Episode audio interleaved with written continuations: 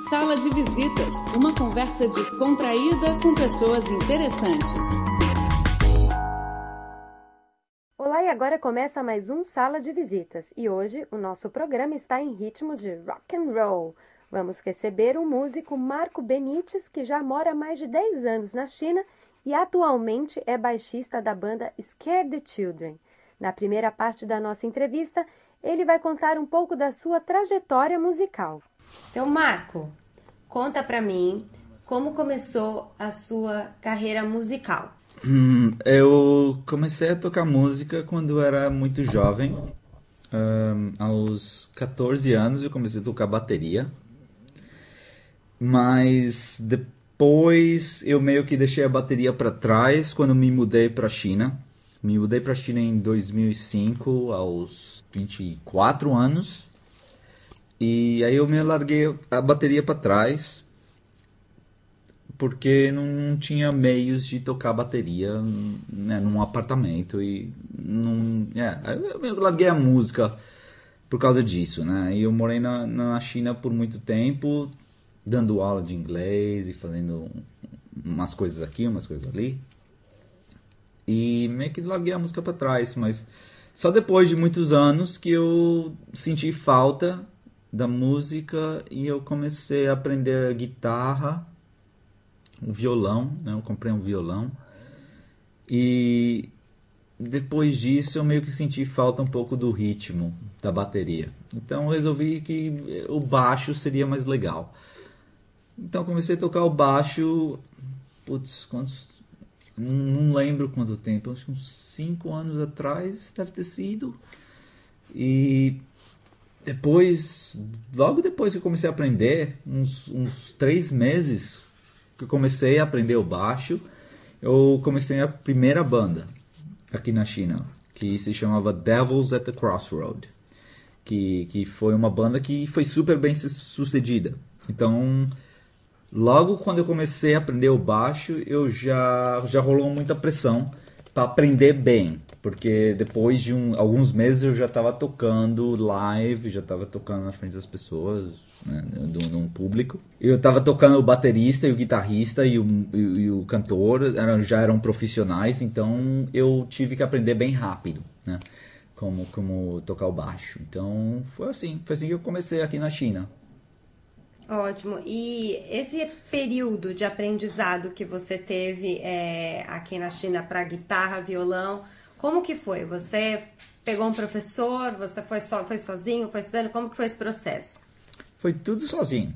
Eu nunca tive professor nem na bateria.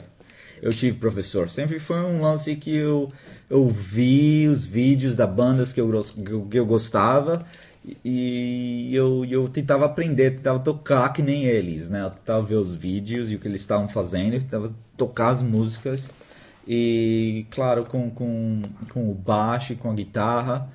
Um, a internet ajudou bastante, né? De, de, de, que você vai na, online, você pega as, as tablaturas, você pega as músicas e, e dá para aprender super fácil, mas eu nunca tive professor, foi tudo sempre um, bem, bem instinto. O que eu sempre curti. O, aprendendo de uma maneira instinta sempre foi uma coisa que eu me senti bem orgulhoso de fazer. Porque eu conheci muita gente que aprendeu com professores que sempre foram muito técnicos, mas uh, eu sempre curto o fato de que eu consigo sentir um pouco da música de uma maneira mais instinta. E como você sentiu essa sua passagem de ir de um instrumento de percussão para um instrumento de corda? Eu curti, quando estava aprendendo a tocar guitarra, eu curti porque senti, eu, estava sentindo que estava faltando alguma coisa. Eu, eu curti a música, eu adoro música, eu sempre fui, desde, desde os 10 anos de idade, que, eu, que eu, música para mim é, é super importante. E quando eu comecei a tocar bateria, eu tinha aquela, aquele lance de aprender a música. E aí, quando eu, eu larguei a bateria para trás, eu sentia falta. Violão foi aquela opção óbvia. Compra um violão, aí dá para tocar o violão. Aí, aí aquela fome de música meio que foi uh, satisfeita. Mas eu sentia falta do ritmo. porque eu gostava da bateria, eu gostava daquele ritmo. Então o baixo foi aquela presença mais óbvia, porque o baixo dava o, o ritmo e a melodia. Então a, transição foi bem fácil, mas um, como eu disse, foram alguns anos até eu resolver tocar alguma coisa mais profissionalmente. Uh, mas, mas foi uma coisa que, que, que, tinha que acontecer. E o ritmo era importante. E a transição da bateria para o instrumento sempre foi uma coisa bem óbvia, porque na bateria eu sentia falta da melodia, na guitarra eu sentia falta da, da, da percussão. O baixo me deu os dois, me deu, me deu a, a percussão com a melodia. Então eu estou feliz com o baixo. Ai, que bom, porque é isso que eu ia falar, assim, normalmente na o baixista sempre ele, ele sempre é o mais tímido, acaba sendo que tem um pouco menos de destaque. Como que você vê a figura do, do baixista? Ele é sempre amigo do baterista? Como que é? Não é, o baixista é amigo dos dois. Isso que eu sempre senti muito. O baixista é aquela conexão. Muita gente me falou antes já que o baixista é aquela conexão entre o guitarrista e o baterista. E eu nunca entendi por quê. Mas até eu começar a tocar baixo. E eu entendo isso de uma maneira prática é, é, é, muito óbvio, porque o baixo está conectando com a bateria de uma maneira rítmica, mas ao mesmo tempo está tá fazendo a melodia com o guitarrista. Então tem aquela conexão, é aquela, aquela cola entre os dois.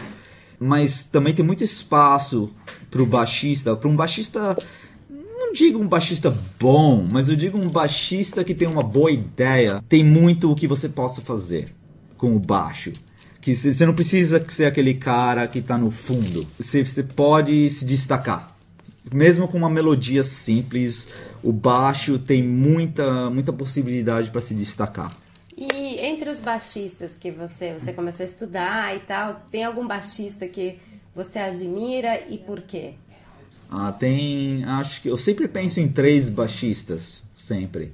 Um, um baixista o, bom, o primeiro que eu vou dizer seria o baixista do Guns N' Roses, o Duff McKagan, que é um cara que é um super baixista que não é admirado o suficiente, uh, porque ele costumava costum tocar guitarra, mas ele começou a tocar baixo só para se adaptar com as bandas né, que estavam tocando na época, porque tinha muito guitarrista e não tinha muito baixista, então ele falou, ah, vou tocar baixo então. Mas ele é um baixista super bom, Uh, tenho muitos amigos meus que tocam jazz, profissionais, eles destacam Duff como um grande baixista do rock, porque ele é um cara que é, é ele, ele toca muitas coisas legais no baixo e, e a minha, a minha um, interpretação de um bom baixista pro rock é um cara que sabe quando um, sabe quando ficar para trás simplesmente ser o, o, o, músculo da música, o músculo da banda, mas quando é importante, ele sabe chegar para frente e tocar um negócio legal. Então, muita coisa do Guns N' Roses dá para escutar que o baixo tá representando a guitarra, mas ali e aqui um pouquinho dá para ouvir aquela, aquela, aquele baixo que, que tá fazendo uma coisa super destacada. Então ele é um cara do rock, um baixista do rock que eu acho que sabe como tocar baixo. Ele sabe quando se representar e sabe quando respeitar a guitarra. Uh, o outro baixista que eu achei que, que é um grande herói meu é o Cliff Burton, que é o, o primeiro baixista do Metallica, que pegou o baixo e, e, e representou o baixo de uma maneira que não é normal para um baixo. Ele, ele, ele pegou o baixo e colocou distorção, ele, ele tocou de uma maneira que não soava como um baixo. Que ele pegou, ele fez um som que, que fazia o, o baixo só como uma guitarra, ele usava muita uh, distorção e, e, sempre tocando com o dedo. que é legal, porque é muito como, como o Duff, o Duff usa, ele usa a palheta quando ele toca, mas o, o Cliff sempre usa os dedos, e, e que é raro no rock. Um, e eu sempre achei ele um cara super talentoso. Ele estava tocando aquele baixo que nem uma guitarra. E muitas vezes, com as coisas que eu composo, que eu componho, uh, eu, eu, eu interpreto a guitarra uh, e o baixo com uma guitarra, muitas vezes. Porque eu acho que tem muita coisa que dá para fazer com, com baixo. Que, é not, que não é só seguir a guitarra, mas também como um, um, um, instrumento que pode ser tocado sozinho, sem uma guitarra. E, e, e, o Cliff fez isso. E um terceiro baixista que é bem diferente de todos os outros é o, o, o Nicky Six, que é o baixista do Motley Crue. E eu gosto muito dele porque ele não é um bom baixista. Oh. Ele Como é um, assim? Ele é um cara que. Eu comecei a tocar baixo aos 28, 29 anos. E. E muita coisa que me parou de tocar o baixo ou começar um instrumento novo tão tarde na vida foi, foi o fato de que eu pensei, pô, a maioria das bandas que eu gosto, os caras começaram quando eles eram adolescentes e, e, e, e eles tiveram muito tempo para melhorar e ficar naqueles puta caras que, eu, que eu curto, né?